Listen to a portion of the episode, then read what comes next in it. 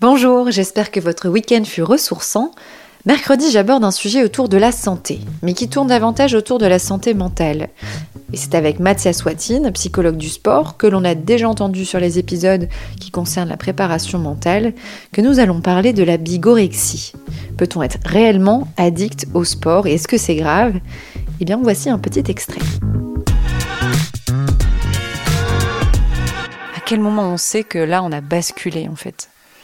Un des moyens de savoir, c'est pas le seul, mais ce qui fait que est-ce qu'on a basculé dans de la bigorexie, c'est qu'est-ce qui se passe quand on arrête la pratique sportive? Mmh. Et oui. Comme toute addiction, il y a un petit manque. Quand il y a le sevrage. Mmh. Exactement. Comment on réagit psychologiquement, physiquement face à ce sevrage? Et c'est là qu'on voit. Pour avoir les réponses à toutes vos questions, ou presque, sur ce sujet, c'est mercredi avec l'épisode au complet. Bonne semaine